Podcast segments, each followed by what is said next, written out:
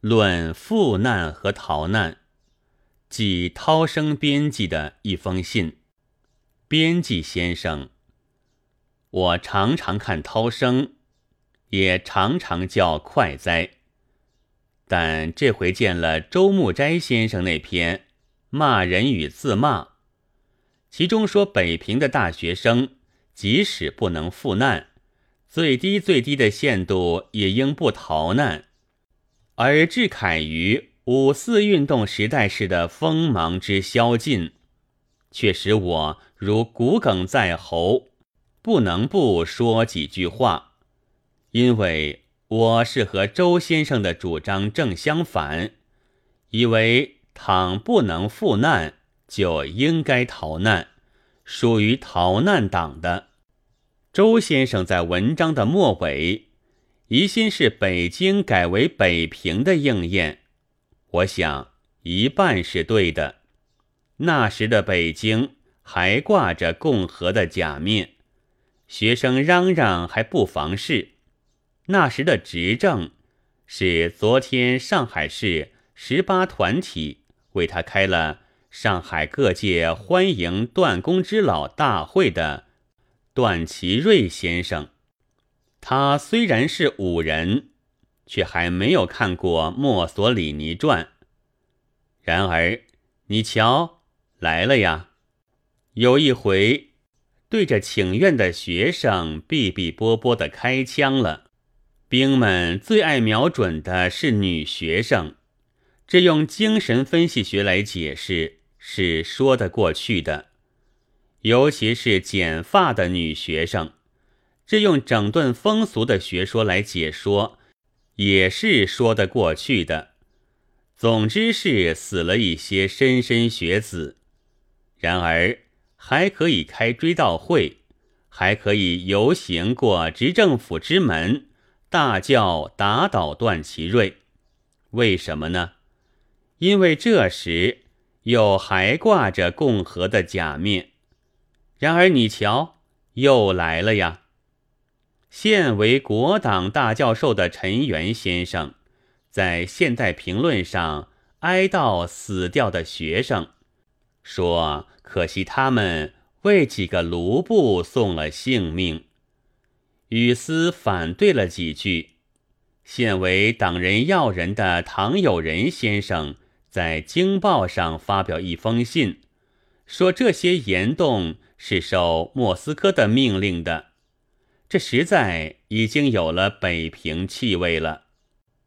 后来北伐成功了，北京属于党国，学生们就都到了进研究室的时代。五四式是不对了，为什么呢？因为这是很容易为反动派所利用的。为了矫正这种坏脾气。我们的政府、军人、学者、文豪、警察、侦探，实在费了不少的苦心，用告谕、用刀枪、用书报、用锻炼、用逮捕、用拷问，直到去年请愿之徒死的都是自行失足落水，连追悼会也不开的时候为止。这才显出了新教育的效果。倘使日本人不再攻榆关，我想天下是太平了的，必先安内，而后可以攘外。但可恨的是外患来得太快一点，太烦一点。日本人太不为中国诸公设想之故也，而且。也因此引起了周先生的责难。看周先生的主张，似乎最好是赴难，不过这是难的。唐时早先有了组织，经过训练，前方的军人力战之后，人员缺少了，副司令下令召集，那自然应该去的。无奈据去年的事实。则连火车也不能白坐，而况平日所学的又是债权论、土耳其文学史，最小公倍数之类，去打日本一定打不过的。大学生们曾经和中国的兵警打过架，但是自行失足落水了。现在中国的兵警尚且不抵抗，大学生能抵抗吗？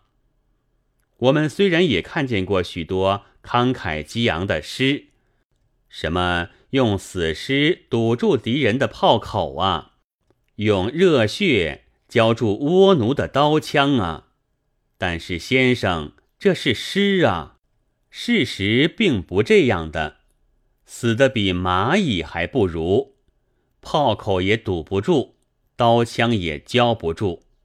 孔子曰。以不教民战，是谓弃之。我并不全拜服孔老夫子，不过觉得这话是对的。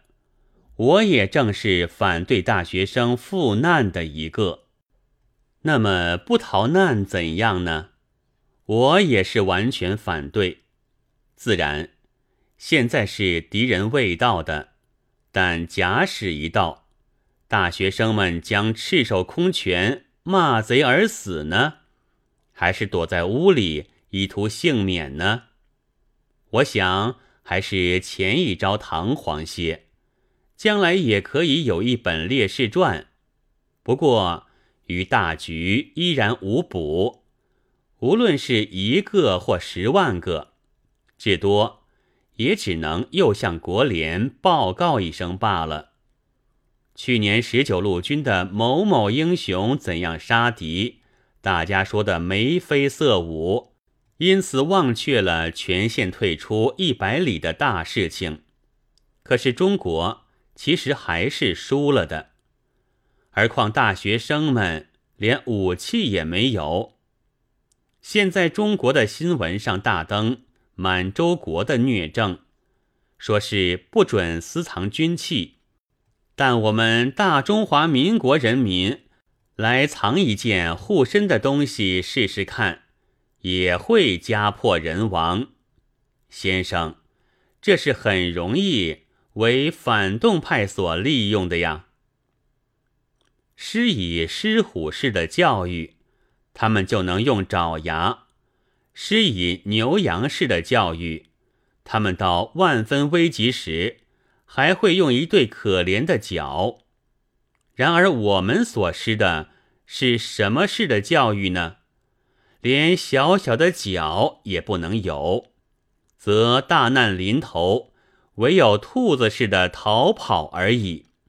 自然就是逃也不见得安稳，谁都说不出哪里是安稳之处来，因为到处繁殖了猎狗。诗曰：“涕涕蝉兔，欲犬获之，此之谓也。然则三十六计，故仍以走为上计耳。”总之，我的意见是：我们不可看的大学生太高，也不可责备他们太重。中国是不能专靠大学生的。大学生逃了之后。却应该想想死后怎样才可以不至于单是逃，脱了尸镜踏上实地去。但不知先生以为何如？能给在涛声上发表，以备一说否？谨听裁则，并请文安。罗武顿首，一月二十八夜。在，请问十来天之前，北平有学生五十多人因开会被捕，可见不逃的还有。然而罪名是借口抗日，意图反动，又可见虽敌人未到，也大以逃难为事也。二十九日补记。